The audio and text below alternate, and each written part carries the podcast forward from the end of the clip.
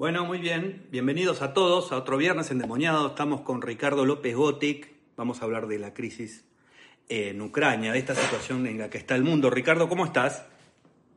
Hola José, ¿cómo estás? Bien, bien, bien, bienvenido, bienvenido. Me interesa. Bueno, gracias por eh, invitarme una vez más a los viernes endemoniados. Es un placer para mí y para, seguramente va a ser muy informativo para, para todos los que nos están escuchando en este momento. Mira, me interesa esto. Hay, muchas perspectivas para analizar esta cuestión. Yo de estrategia militar, por supuesto, no entiendo absolutamente nada, no pretendo ir por ahí. Em, a mí, a mí me, resulta, se, está hablando un poco de, eh, de esta comparación con lo que pasó en la Segunda Guerra Mundial, que me parece muy pertinente, sobre todo por esto de volver a la lucha de expansión territorial, que me parece que en el mundo posterior a la globalización no tiene sentido alguno. Por eso más que diría que volver a la década del 40 es una cosa un poco anacrónica lo que plantea Putin como proyecto de poder. Voy a ampliar mi poder de un país que económicamente está relegado a un tercer lugar, digamos, y que tiene que plantearse una cosa de reivindicación romántica de un pasado idílico con conceptos que fueron dejados de lado después de la Segunda Guerra Mundial, ¿no? Porque esto de hacer alusiones a la historia, dónde estuve, dónde estuvieron mis fronteras antes, con excusas y patrañas, muy parecido a lo de Hitler, ¿no? Eh, frente a un mundo que se ha globalizado, por algo Putin está tan en contra de la, globalización, que se mide más bien por el éxito comercial y por el éxito económico, ¿no? El peso de un país. Entonces me gustaba tener tu visión sobre eso eh, y, cómo lo ubicarías respecto de esta comparación que se hace de la Segunda Guerra Mundial. Por, por supuesto no estamos en la Segunda Guerra Mundial, pero Putin parece estar copiando una retórica acabada ya, ¿no? Sí, eh, primero que estamos hablando de una región que ha tenido muchos cambios de fronteras a lo largo de toda su historia nunca han sido fronteras fijas. Eh, lo cierto es que ha habido grandes movimientos de pueblos eh, durante varios siglos, con lo cual en realidad muchos podrían reivindicar ese tipo de fronteras. Hasta la propia Polonia podría reivindicar lo que se llamó en su momento la comunidad polaco-lituana que iba desde el mar Báltico hasta el mar Negro. O sea que podría también entrar esa fantasía dentro de todo esto. Pero ahí me resulta, por un lado, muy interesante esto de que se lo compare con Hitler. Hay algunos elementos, eh, y es justamente esta cuestión en distintas fases, cómo es que va naturalizando la incorporación de ciertos territorios o la creación de estas pseudo repúblicas separatistas, que no son las primeras, porque en 2008, cuando ataca Ucrania, eh, perdón, cuando ataca Georgia, se crean dos repúblicas inexistentes, que son Abjasia y Osetia del Sur. Y también hay otro país ficticio que se llama Transnistria, que se ubica entre Moldavia y Ucrania, que en realidad son bases de operaciones de Rusia, por las cuales también canaliza mucho del crimen organizado. Mm. Y ahora crea estas dos nuevas repúblicas llamadas populares. Acá hay una una reminiscencia de las antiguas repúblicas populares de, la etapa del estalinismo, de Lugansk y Donetsk. Eh, pero bueno, vamos a poner un poco este en contexto, porque, claro, Hitler hizo una serie de anexiones antes de la Segunda Guerra Mundial, y las más conocidas son las de, de Austria en 1938, de los sudetes de Checoslovaquia en el 38, Luego, la creación del protectorado de Bohemia y Moravia en marzo de 1939, hasta que ahí eh, Gran Bretaña y Francia se bueno, basta, se terminó. Por eso es que cuando Hitler empieza la invasión a Polonia, ahí es donde Francia y Gran Bretaña declaran la guerra a Alemania. Pero bueno, previo a esto, Hitler había hecho el pacto Ribbentrop-Molotov. ¿Y por qué traigo esta colación? Porque se lo compara con Hitler, pero no con Stalin. Mm. Esto es muy curioso, porque Stalin hizo una serie de conquistas territoriales. Eh, el 17 de septiembre de 1939 atacó Polonia por el frente oriental, con lo cual los polacos tenían que luchar hacia el oeste contra los alemanes y hacia el este contra los soviéticos. O sea, inevitablemente quedaban en el medio entre dos fuerzas que venían aplastándolos y también hay que recordar la matanza de Katyn.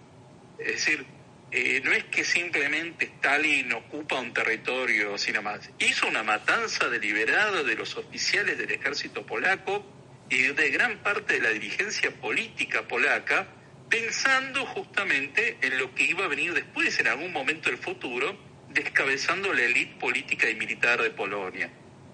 Eh, hace una guerra contra Finlandia, 1939 eh, en 1940 invade los tres países bálticos, es decir, Lituania, Estonia y Letonia, invade lo que hoy es Moldavia, que en ese entonces era parte de Rumania, Besarabia, es decir, hizo una gran cantidad de conquistas territoriales y que estas cosas de la historia, cuando termina la Segunda Guerra Mundial, las fronteras del pacto Ribbentrop-Molotov quedaron. no es que se las modifica no es que volvió las fronteras anteriores a la guerra, esas fronteras quedaron, ¿no? Entonces, eh, tiene que ver con Hitler, pero también tiene que ver con Stalin. Y esto es muy interesante porque Stalin en realidad, él tiene una serie de preocupaciones y visiones de la geopolítica que recuerdan mucho a la Rusia imperial.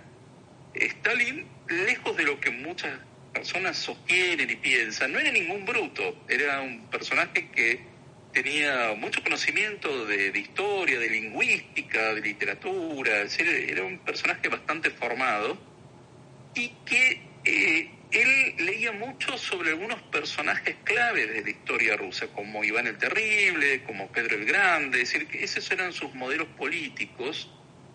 Y desde esa perspectiva fue pensando cómo articular una Unión Soviética que eh, justamente fuera inexpugnable frente a, posibles ataques.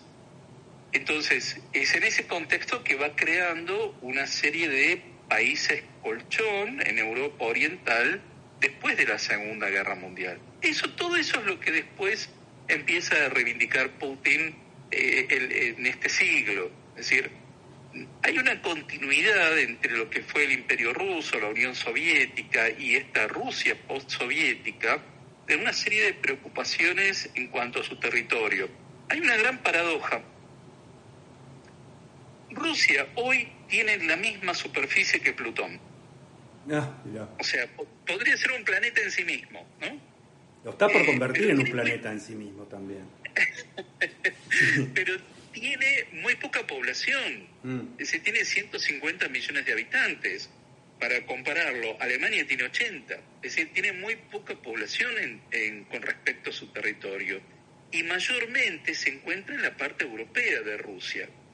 Ahora bien, Rusia, es, eh, cuando uno ve el mapa, es más asiática que europea. Claro, cuando uno territorialmente. Exactamente. Entonces hay un gran espacio, ese espacio ruso en Asia, que está muy despoblado. Entonces, aquí hay que tener en cuenta que eh, Rusia tiene una gran profundidad estratégica, es decir, lo que intentaron Napoleón y lo que intentó Hitler de invadir Rusia, bueno, sí, eh, Napoleón llegó a Moscú y estaba deshabitada, ¿no? O sea, la habían despoblado deliberadamente, Hitler no llegó a ocupar Moscú, pero tiene una gran profundidad estratégica. Es decir, los rusos pueden eh, ir retrocediendo mientras los ejércitos enemigos avanzan y les va ganando el general invierno mientras tanto.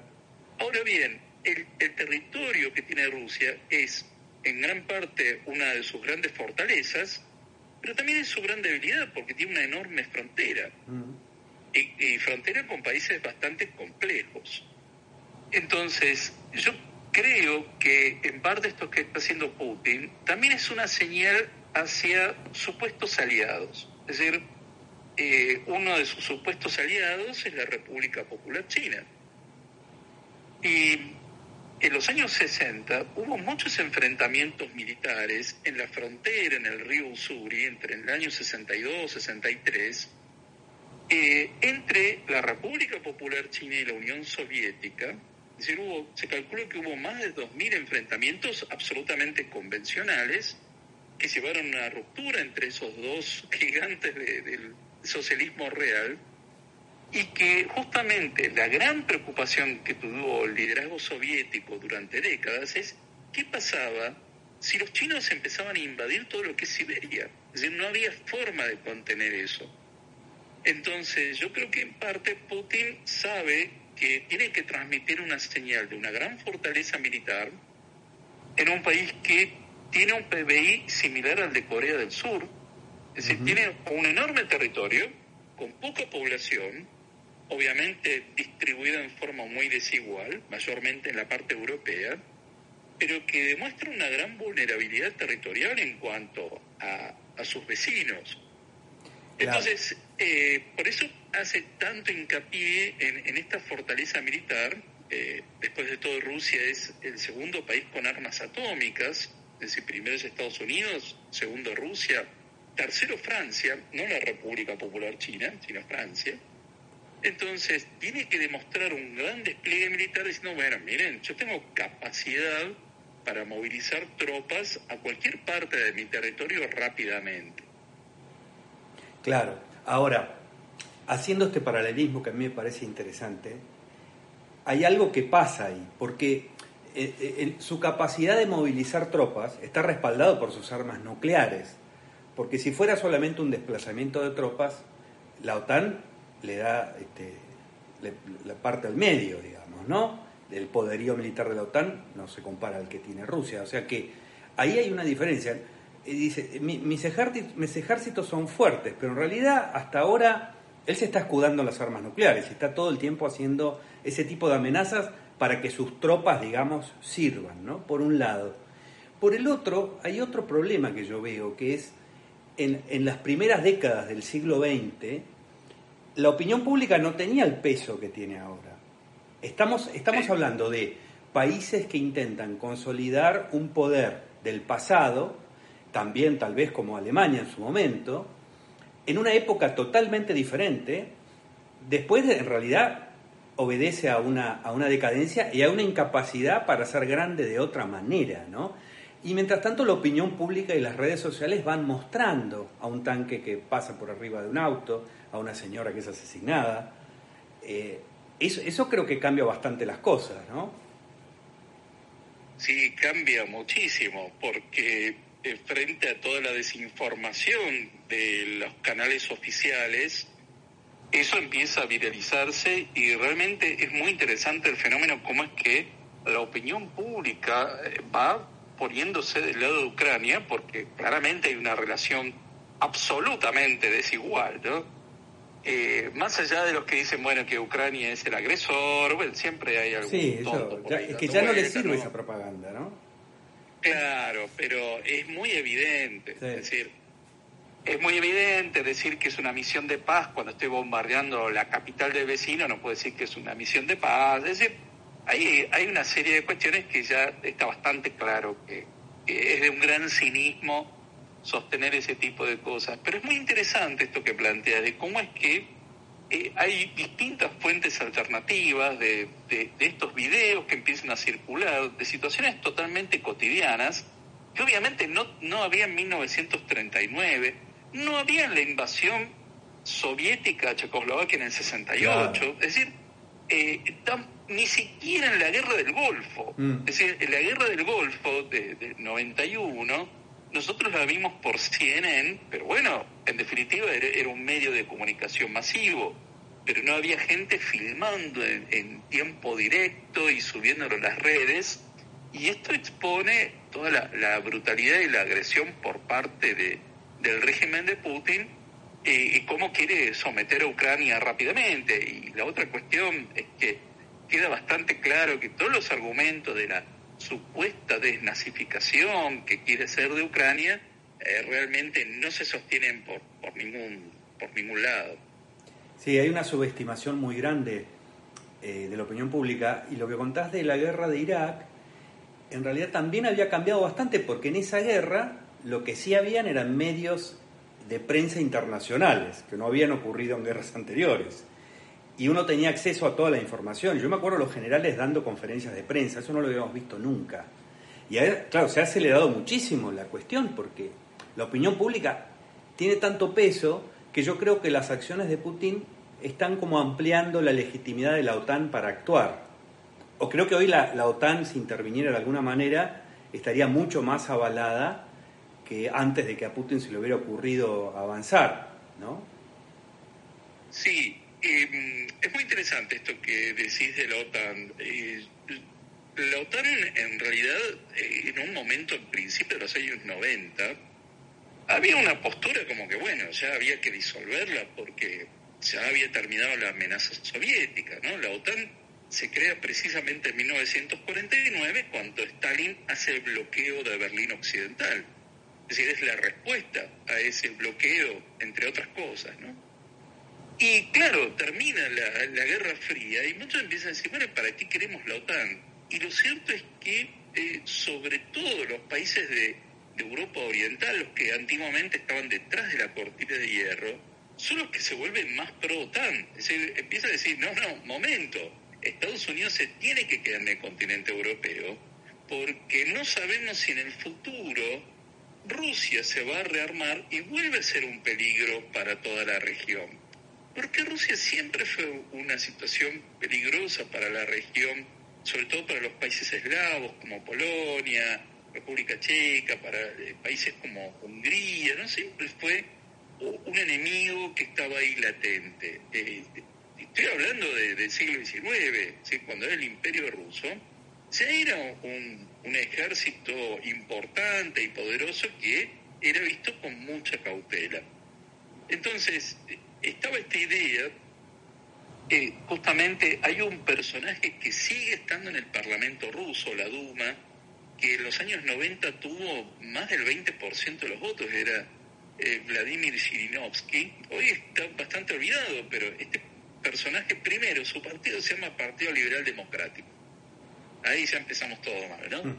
Pero eh, eh, es eh, uno de los que planteaba ya inmediatamente tras la desaparición de la Unión Soviética, de este restablecer no las fronteras de la Unión Soviética, sino del antiguo imperio ruso, es decir, reincorporar a Finlandia, Alaska, un discurso absolutamente ultranacionalista, eh, totalmente tradicionalista, autoritario, autocrático, con lo cual es una gran ironía esto que se llama Partido Liberal Democrático, y acá hay un, un elemento a considerar, y es que muchas de, por ejemplo, la reforma constitucional que le habilitó a Putin la reelección, no fue propuesta por la bancada de su partido, sino por los supuestos partidos de oposición.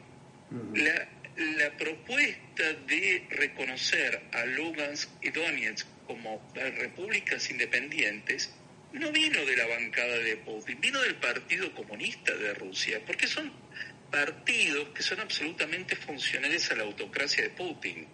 Eh, están para aparentar que hay una democracia, que hay un parlamento que funciona, pero que en realidad son absolutamente funcionales a él.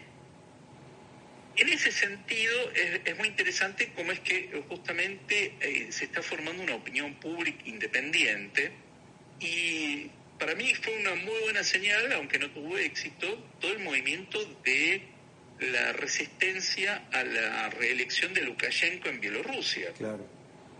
Porque en agosto del 2020 él se hace reelegir después de encarcelar a todos sus opositores, tal como hizo Daniel Ortega hace poco, eh, se hace reelegir con el 78% y, y la gente sale a la calle a manifestarse eso llevó a la ocupación virtual de Bielorrusia con tropas. Hay aproximadamente 30.000 soldados rusos en Bielorrusia, pero un país que tiene un ejército de 50.000, o sea, ha quedado prácticamente convertido en un vasallo de Rusia.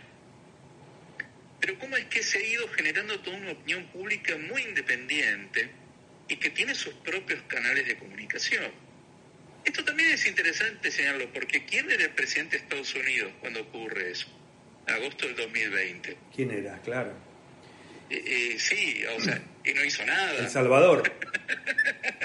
el, enviado, el, enviado, El Salvador. No hizo ningún tuit que dijera Lukashenko, oh, no, sí, voy a, me, retracto de todo, ¿no? Dejo de ser el, el malo de la película. Bueno, eso yo creo que es la, la, otra cara de esta moneda de la intervención de las redes sociales, ¿no? Porque hay un sentido, en las mismas redes sociales hay un sentido de lo que es la fortaleza y la debilidad que tiene que ver con la capacidad de, de ser bully en un tuit, ¿no? Eh, y, eso es muy curioso, cómo hay tanta gente que está como encantada con esta, con la figura del payaso malo que habla fuerte. Eh, y eso creo que lo lleva también a Putin a subestimar un poco la OTAN, que es más una organización, no un señor fuerte, ¿no? Me parece que también lo está haciendo equivocar. Y la, otra cosa que yo veo es... Y, mm, hay un gran desconocimiento de cómo... Sí. No, no, dale, dale. Hay un delay. Sí. Ahí te escucho. Dale, dale, yo te escucho vos. Eh, no, hay un, hay un gran desconocimiento de cómo funciona el sistema institucional en Estados Unidos para tomar decisiones. Claro. Porque está esta fantasía de que el presidente es alguien que se sienta en la oficina oval y pega tres golpes sobre el escritorio y decide la política exterior.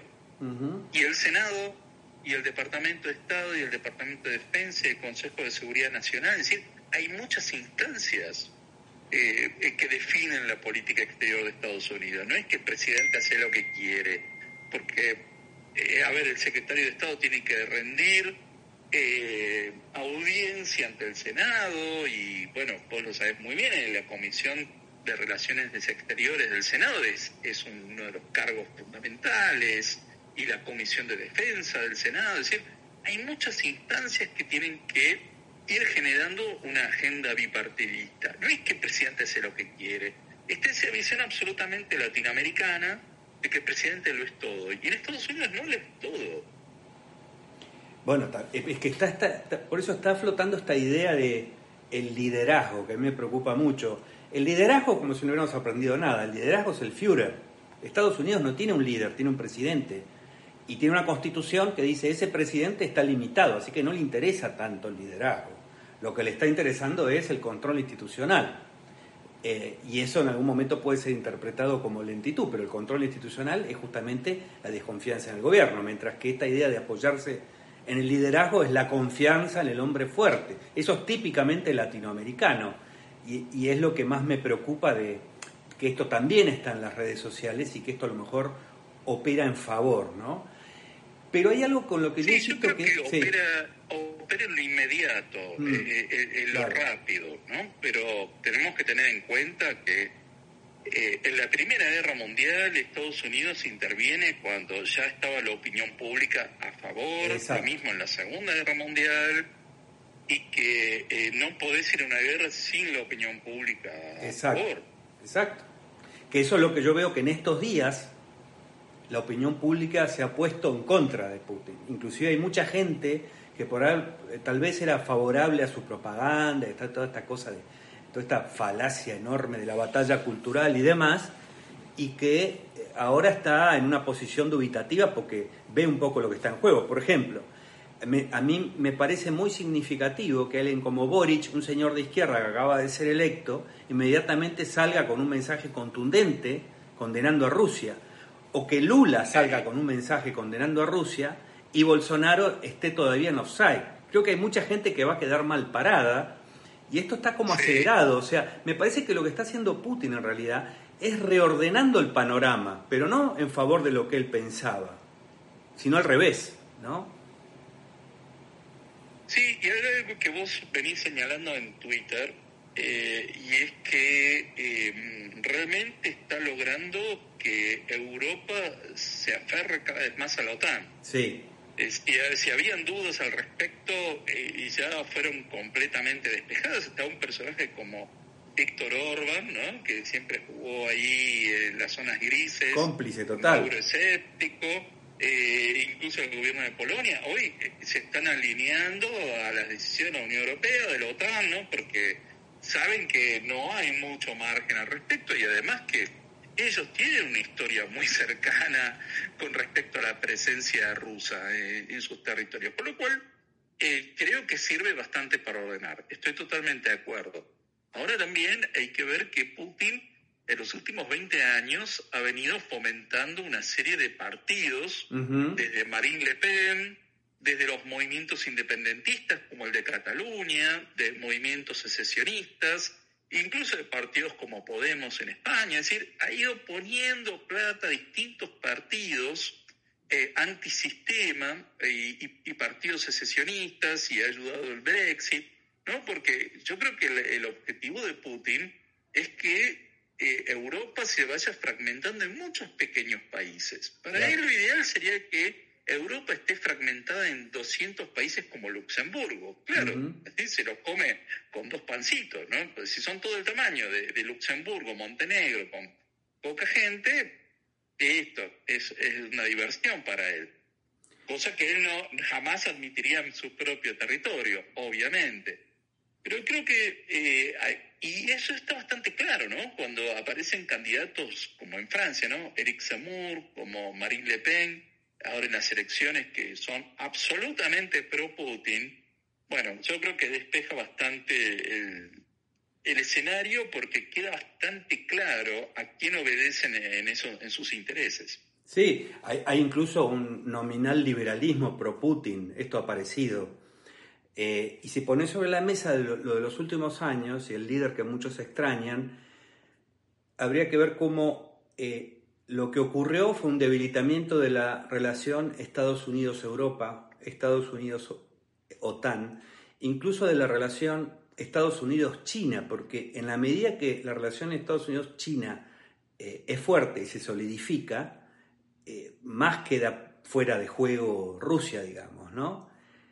Y otra cosa que me parece una debilidad de Rusia es que está jugando a que nadie tenga éxito. Esto es un poco, me parece a mí, la, gran objeción que tiene con Ucrania unida a la OTAN o unida a la Unión Europea. ¿no? El, éxito de Ucrania sería para Putin este, realmente una, afrenta, una humillación.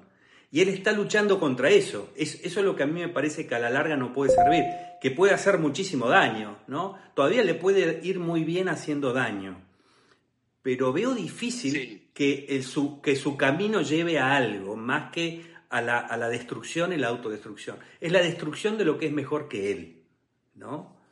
Más que un proyecto expansivo, porque yo creo que, como, como decía antes, en las primeras décadas del siglo XX todavía podías pensar que un proyecto expansivo territorial te llevaba a algún lado. Pero después de la era de la globalización, me parece que eso eh, eh, se, demuestra que es inútil. Lo que te hace crecer es lo que no quiere hacer Putin, que es tener una democracia liberal e institucionalizada con comercio y apertura. Eh, es otro el camino. ¿no? Eso me parece más anacrónico de su, de su visión. sí, creo que, creo que te estamos escuchando así con, con unos ecos un poco extraños. nos está interfiriendo desde el Kremlin. Ah, es muy posible, sí. Hay muchos amigos del Kremlin por ahí.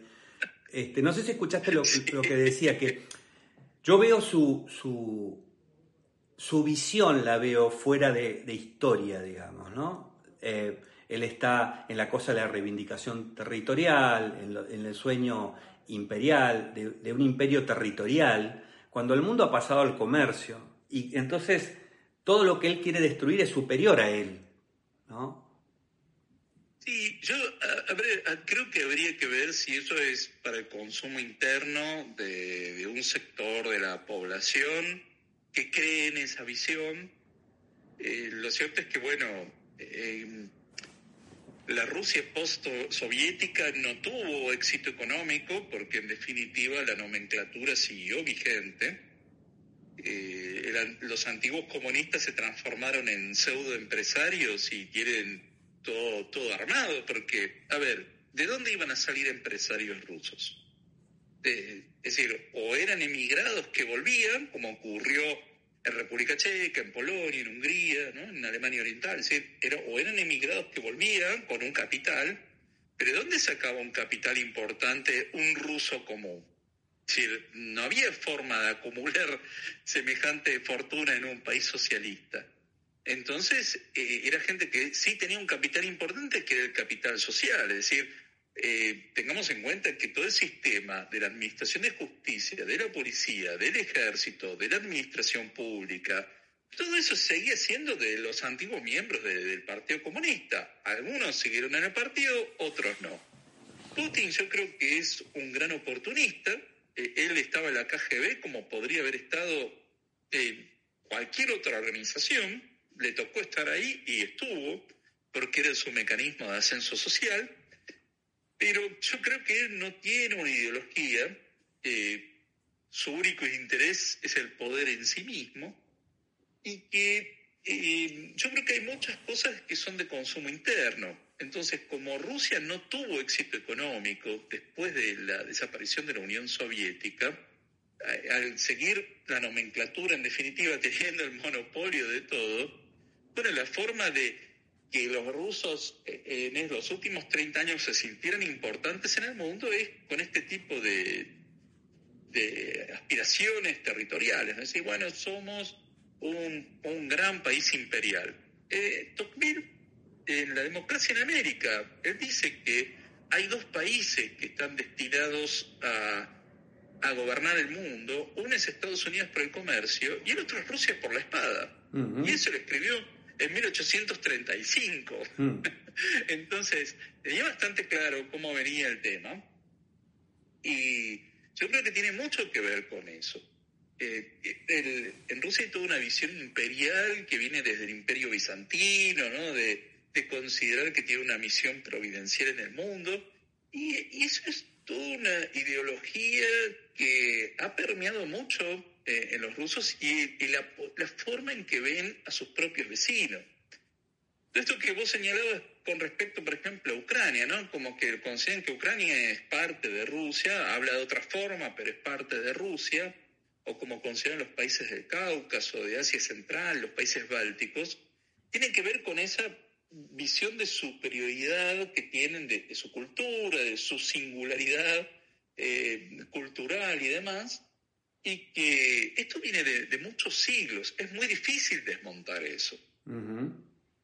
Y creo que es una forma de decir, bueno, está bien, yo eh, quizás no tenga el nivel de vida de Occidente, que además se lo ve como decadente y demás, ¿no? Como Claro, yo, eh, eh, ¿no? esa idea de Babilonia. Sí, le sirve mucho esa idea de Babilonia, y que, porque de qué otra forma van a mostrar superioridad si no es vinculados a, una moralina de ese tipo, ¿no? Sí. entonces se quedan con eso, es decir, eh, bueno, pero nosotros tenemos un, gran ejército y si queremos vamos e invadimos a los vecinos y si queremos volamos a toda Europa, pero también Europa puede volar a, la Unión, a, Rusia y también le puede invadir. O sea, no es que no tenga la capacidad de hacerlo, también la tiene. Europa y Estados Unidos podrían barrer con Rusia rápidamente. Eh, no es el objetivo, pero también lo podrían hacer tranquilamente. Claro, acá es donde... Yo, mm. acá, acá creo que tiene que ver con eso. Sí, dale, dale. Ahí tiene que ver con eso, ¿no? De, esta aspiración nacionalista. Somos un, pueblo importante en el mundo, tenemos una visión providencial. Pero lo cierto es que eso se va agotando. Claro, porque a los rusos no les sirve. Le, sirve a Putin, pero no le sirve a los rusos. Esta, es la, gran cuestión. Y eso que, que Tocqueville señalaba en 1835 es mucho más cierto hoy, porque la importancia del comercio es, mucho más grande. El comercio, el comercio ha determinado la salida de la pobreza de, una gran cantidad de la población mundial en los últimos 30, 40 años. la diferencia, digamos, ese gap que existe de cómo interpretar al mundo, es muy grande en favor de, eh, del mundo libre, de, Occidente, digamos, contra, contra ese sueño de Putin de avanzar sobre territorios a los que va a hacer fracasar, porque la población que esté bajo el égido putinista, digamos, no le va a ir bien. Y hay opinión pública, y hay internet. Por eso lo veo como un camino sin salida, más a la defensiva, ¿no? Sí, eso es en el mediano o largo plazo. Ahora, en lo inmediato está bastante claro que sus objetivos militares los está cumpliendo. Claro. Y fíjate que tiene que doblar la apuesta, ¿no? Ahora esta idea de, bueno, voy a amenazar a Finlandia y Suecia, ¿no? Si entran en la OTAN, es decir, tiene que ir redoblando la apuesta, eh, lo cual genera un gran costo para Rusia porque eh, a ver, no tiene la musculatura económica para sostener eso. Es decir, estamos volviendo a la lógica de la Unión Soviética en ese sentido. Es un país que se sobreexpande, pero que no puede sostener eh, con sus recursos todo el tiempo eso. La Unión Soviética, ¿cómo llegó a su derrota? implotó precisamente porque no tenía la capacidad económica para sostenerlo. Es decir, claro, cuando Reagan, redobla la apuesta de la simetría tecnológica y, económica. Claro, claro, ahí, ahora, ahí es donde eh, algunos plantean, bueno, se va a volcar por la República Popular China. Pero eso es un costo muy alto también. Claro. Porque entra en una fase de dependencia que eh, le limita su. que China se lo come. China se lo come. Exactamente. China tiene más interés de comérselo que la OTAN. Eh, Totalmente. Eh, es así. Ahora, esto, lo de Finlandia y Suecia, me pareció sumamente interesante porque si él, su, su sentido de victoria es lograr que Ucrania no entre en la OTAN, ¿qué pasa si logra eso de Ucrania, resulta que Finlandia y Suecia sí entran en la OTAN. Sería una ganancia estúpida, ¿no? Sería una forma de terminar con su victoria, digamos, eventual. Totalmente, totalmente. Es decir, eh, no estaba en la agenda de los gobiernos de Suecia y Finlandia ingresar a la OTAN. Tampoco está en la de Austria, por ejemplo. Mm. Es como que no, no, no lo consideran eso. Eh, pero sí, sería un éxito para la OTAN, para para los líderes occidentales ingresar de estos países nórdicos eh, de una forma bastante inesperada. ¿Cómo ves el frente interno de, Putin? ¿Qué tan sólido lo ves para seguir en esta, en esta aventura? Em, mira, em, yo creo que hay, hay, un gran problema que tiene en cuanto a la oposición y la oposición democrática, tiene un gran problema que es el, digamos, poder desplegarse más allá de las grandes ciudades. Es decir, hoy en día hay un movimiento opositor importante en ciudades como Petrogrado, como eh, Moscú, pero es muy difícil que pueda desarrollarse territorialmente más allá.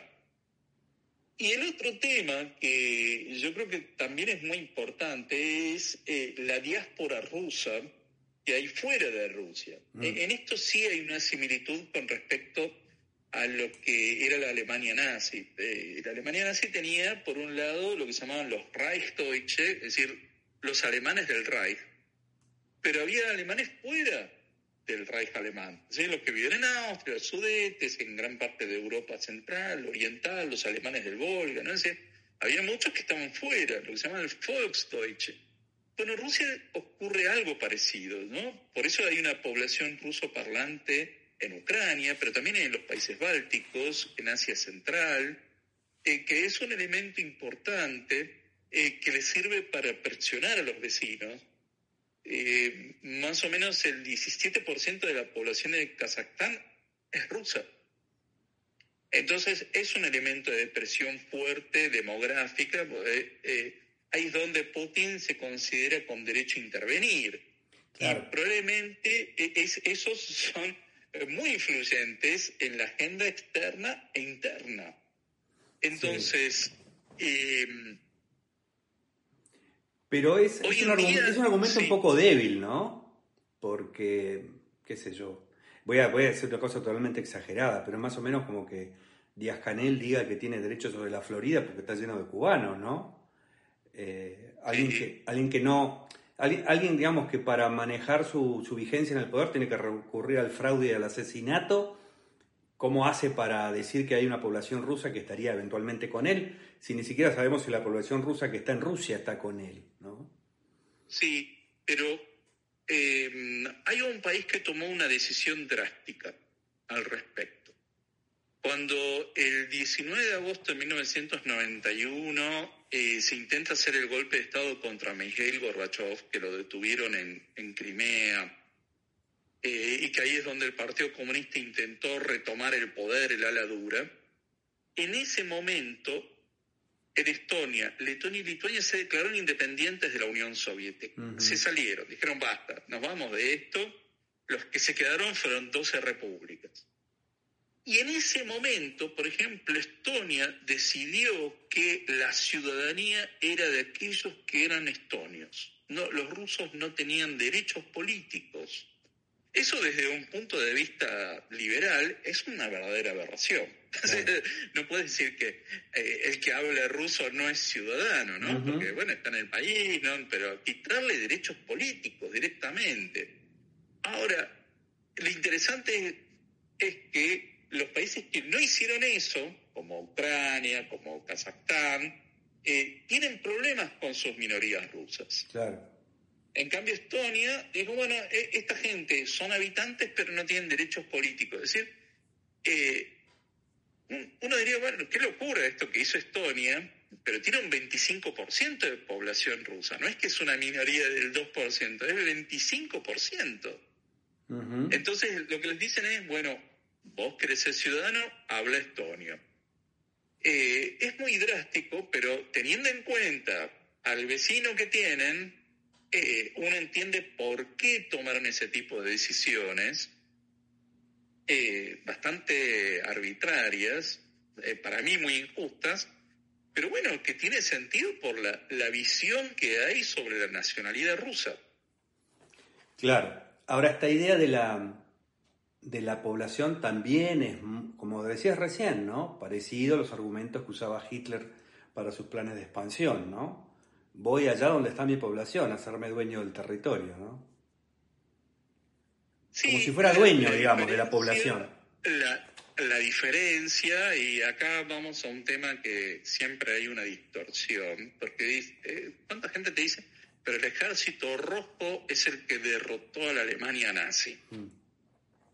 Bueno, a ver, entre septiembre de 1939 y junio de 1941 no solo no había guerra entre la Alemania nazi y la Unión Soviética, sino que incluso había muy buenas relaciones y había entrega de prisioneros mutuos.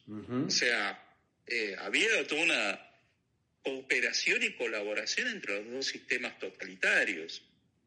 ¿Qué pasa? Eh, la Alemania nazi invade deliberadamente la Unión Soviética porque quería tomar posesión de la parte europea de Rusia, de Ucrania, del Cáucaso, de los países bálticos, de Bielorrusia, porque ahí es donde iba a estar el espacio vital. Es decir, ese era el Lebensraum, ¿no? Era ocupar ese espacio geográfico, ahí iba a estar ese imperio ario de los mil años, con toda una ingeniería social y racial, exterminio de 30 millones de personas, exterminio de los judíos, de los gitanos, deportaciones masivas, esclavización de población eslava. Se había toda una ingeniería racial ahí. Eh, habían llevado eh, 5.000 holandeses para repoblar esos territorios. era todo un sistema. Entonces, no es que eh, el ejército rojo lucha porque sí no, tuvo que luchar por la su propia supervivencia. Por algo los rusos llaman a eso la Gran Guerra Patriótica. No, no hablan de la Segunda Guerra Mundial, hablan mm. de la Gran Guerra Patriótica. Por eso el concepto de, nazis que se maneja en Rusia es muy diferente al que manejamos nosotros. Eh, para ellos ha sido una guerra de exterminio eh, en la que hubo eh, un ejército de salvajes que entró a matar a todos los que se encontraban. Entonces es una visión muy diferente. Eh, no tiene que ver con el antisemitismo, por ejemplo. La Unión Soviética eh, jamás hizo hincapié en el antisemitismo de, de la Alemania nazi. Para ellos eran todos soviéticos. No hacía diferencia, ¿no? Eran todos soviéticos los que murieron. Eh, no, no hacía ese tipo de diferencias, no, no hablaba de la Shoah, por ejemplo. Eran todos soviéticos los que habían muerto. No, eh, no, no, no, interesaba la, motivación de, de, las distintas eh, fases de, exterminio. Claro, claro. Entonces, em, por eso ah, Putin habla esto de los neonazis, de esta locura que se plantea. Putin dice cualquier cosa de los nazis, los neonazis. Putin dice cualquier cosa y y los que están afuera creen cualquier cosa, ¿no? Pero además el abuelo de Zelensky era héroe de guerra, luchó contra los nazis. Este, es una cosa totalmente... No importa. Él dice cualquier cosa, drogadictos. Acá es donde juega con la cosa de, de la corrupción de la sociedad que le gusta tanto a esta derecha nueva, ¿no? Les tira drogadictos. no se animó a decirles maricones, pero en cualquier momento se los dice. Falta, falta, en cualquier momento lo dice. Es que, que es, eso es muy curioso, cómo eh, el discurso, de, el discurso de, cultural, el discurso de la, de la digamos, del conservadurismo cultural y, demás, eh, cómo se lo ha apropiado Putin y cómo esta, derecha nueva que en parte está financiada por él y demás, eh, lo, compra como el mejor representante de, la familia cristiana, ¿no? Muy curioso, porque a la familia cristiana que no le gusta las envenena, digamos. eso es muy curioso, porque el comunismo tenía una visión muy puritana de la vida. Eh, no nada de pornografía, ni eh, la familia y la mujer con una digamos, para tener un montón de hijos y la mujer proletaria, pero tenía una visión muy puritana de la vida. Eh, que eso no se sabe mucho, eh, eh, hacían mucho, digamos, terapias de, ¿cómo se les llama ahora? Las, terapias de, para... ¿De reconversión? sí, eso. bueno, que fallan bastante. Electroshock, es decir, usaban electroshock para supuestamente curar, curar la homosexualidad. Hacían mucho ese tipo de, cuestiones en la Unión Soviética. Claro, es una forma de control de la población, por ahí, digamos, por lo que la gente quiere, ¿no? Eh, e, es muy raro eso, esa asociación con lo, con lo puritano, que es diferente al, al nazismo, lo hemos conversado esto el nazismo tendía más a ser esotérico, ¿no? Eh, y ellos, esta cobertura cristiana que tiene hasta el propio Putin, ¿no? Es su relación también de nuevo con, la Iglesia Ortodoxa, que está restablecida, que es parte del poder. Sí, eh, eh, hay un concepto muy distinto de la Iglesia en el mundo ortodoxo, porque las iglesias ortodoxas se someten al, al, gobernante. Eso era una costumbre ya desde el zarismo. Primero que son iglesias nacionales, por eso tenés una iglesia eh, rusa, griega, rumana, búlgara, ¿no? Serbia, es decir, eh, primero que son nacionales, no hay una, digamos, una visión universal en ese sentido, pero además siempre se someten al gobierno. Entonces, eh, siempre han sido completamente instrumentales, en el caso ruso, a, la Rusia imperial, como parte de la ideología imperial, y obviamente Putin utiliza todo eso. Es decir, eh, es muy interesante cómo la Rusia post-soviética vuelve a toda la simbología imperial, la, bandera, el escudo, eh, la utilización de la religión como un elemento que por otro lado enfatiza la singularidad rusa con respecto a Europa. Eh, los rusos eh, no se consideran totalmente parte de Europa, es decir, sí geográficamente, pero no culturalmente. Eh, cuando Pedro el Grande crea la ciudad de Petrogrado, San Petersburgo, se dio un fenómeno muy curioso porque en la apariencia era una ciudad muy europea, ¿no? como París, ¿no? la apariencia.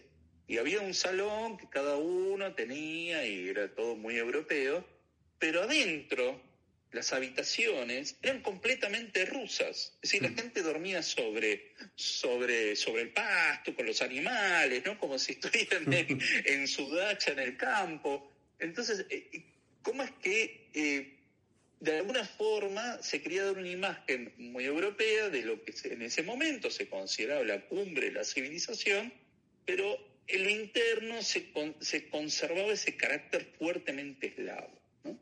Como que eso era el verdadero carácter de lo ruso. Y, por eso eh, había dos capitales, San Petersburgo, que era la capital más europea, de hecho, eh, sobre el mar Báltico, y Moscú, que era demasiado eslava. Y, en Rusia conviven estas cosas, ¿no? Por eso eh, hay autores que son verdaderos genios, como Dostoyevsky, más allá de toda su concepción política, pero que él eh, tiene esa concepción del eslavo como algo totalmente diferente a lo europeo, diferente a lo asiático, que es una cultura propia y que es algo excepcional en la historia de la humanidad. Claro, todos los pueblos que yo conozco son excepcionales, la verdad. Así que todos reivindican eso, ¿no? Eso es muy curioso. Sí, sí, sí. Ahí es donde te das cuenta que es un, es un elemento de manipulación de la población y nada más, ¿no? Ahora, hay otra cosa en comparación con, la Segunda Guerra, y es inevitable, me parece, en este caso, que es lo, Chamberlain y lo, y lo Churchill, ¿no? Eh, que hay mucha gente que lo está trayendo cuento en, esto, en estos días digamos, si la OTAN se está comportando como Chamberlain o como se hubiera comportado como, como Churchill. O sea, hay un Churchill en este juego, ¿no? ¿Cómo lo ves eso? Bueno, eh, en principio nosotros tenemos una ventaja, que nosotros sabemos qué pasó en la Claro, sí, obviamente. Sí, o sea, eh, ahora somos todos Churchill. En ese momento había, que ver, ¿no? Sí, claro. lo cierto es que eh, hay algo que tener en cuenta y es y eh, tanto en Francia como en Gran Bretaña la opinión pública estaba en contra de ir a una guerra. Claro. Porque habían pasado la Primera Guerra Mundial y lo habían pasado muy mal. La Primera Guerra Mundial dejó secuelas muy fuertes en Europa. Entonces no había intención, de, había que evitar eh, la guerra, había un sentimiento pacifista muy fuerte y la opinión pública no quería ir a la guerra. Churchill era una figura muy impopular era mm. alguien absolutamente marginal dentro del Partido Conservador, eh, que bueno, se lo convoca cuando ya estaban invadiendo Francia, pero hasta, hasta ese momento eh, no era eh, la, posición predominante, al contrario, era bueno conceder, ¿no? Es decir, evitar la guerra, porque había sido un gran sufrimiento para toda Europa y que había que evitarlo a toda costa. Y obviamente, eh, en, las democracias la gente, en la opinión pública pesa. Em, y claro, eso fomentó la idea que siempre cada tanto reaparece, esto de que, bueno, en las democracias las personas son débiles y que las dictaduras fortalecen a las personas, los hacen más fuertes. Ahora, en realidad lo que uno ve es que las dos guerras mundiales ganaron las democracias. Claro. O sea, algo falló, ¿no? E, en esa postura. Y que la, fuerza bruta empobrece, es, así de simple. Totalmente, eh, totalmente. Es muy interesante esto que decís, sumamente interesante, porque siempre, como vos decís, nos ponemos en la situación de Churchill, porque es fácil, porque ganó. Pero habría que comprender un poco a Chamberlain, en realidad. habría que comprenderlo. Yo no sé en ese, en ese lugar, en ese momento. Y ahora está grabado por el hecho de que estamos hablando de países con armas nucleares, ¿no? Entonces no es tan fácil este, hacer una, jugada arriesgada. Eh, inclusive las consecuencias pueden ser mucho mayores, así que no es tan fácil eso. Y de alguna manera Churchill llega cuando la fruta madura. Las cosas pasan cuando la fruta madura, ¿no? Sí, y de hecho Churchill le fue muy mal al principio. Claro. él veía cómo se estaba desmoronando. Él tiene que asistir a cómo es que cae Francia y tiene que resistir. ¿Cuándo empieza a darse vuelta la guerra? Eh, básicamente cuando Alemania empieza a invadir la Unión Soviética, ahí Churchill de repente tiene un aliado en el mundo, es decir, que es Stalin. Y, y se le objeta a Churchill esta alianza con Stalin. Le dice, ¿cómo se va a aliar un, a un sistema totalitario. Y él, tiene esa frase maravillosa que dice, si yo supiera que Hitler está invadiendo el infierno, voy a decir unas palabras a favor de Satanás en el Parlamento. Yo, claro, me voy a aliar con quien sea, no me importa. Ahora vamos a derrotar a este enemigo. Y nadie puede decir que Churchill se haya vuelto bolchevique por eso. Es decir, tenía claro, hay un enemigo, bueno, vamos a derrotarlo. Después de la Segunda Guerra Mundial, eh, el que plantea justamente la idea de la cortina de hierro fue Churchill, ¿no? En el, Fulton College, en su discurso en Missouri, ahí plantea la idea de la cortina de hierro. ¿sí? Tuvo bien claro qué era lo que estaba pasando en ese momento. Pero durante la guerra, vos no, no podés empezar a ver, ay no, con este no me voy a juntar, con este sí. No, vamos a combatir, después vemos cómo se resuelve la cuestión.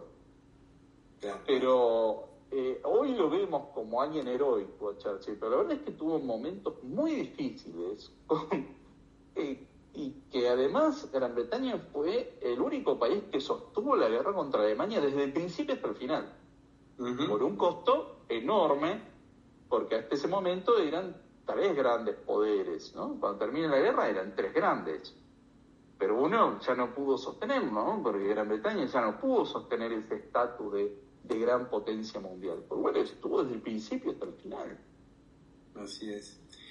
Ricardo, como siempre, es muy, muy educativo hablar con vos. Un placer. Te agradezco mucho que hayas estado en este viernes endemoniado. Y gracias a todos también por habernos acompañado. Bueno, muchísimas gracias, José. Espero que nuestra audiencia haya quedado contenta con lo que estuvimos conversando. Yo creo que sí, estoy seguro de que sí. Muchísimas gracias, Ricardo. Y gracias a todos, los espero como siempre el viernes que viene en otro viernes endemoniado. Chao. Te mando un gran abrazo, chao. Abrazo, chao, chao.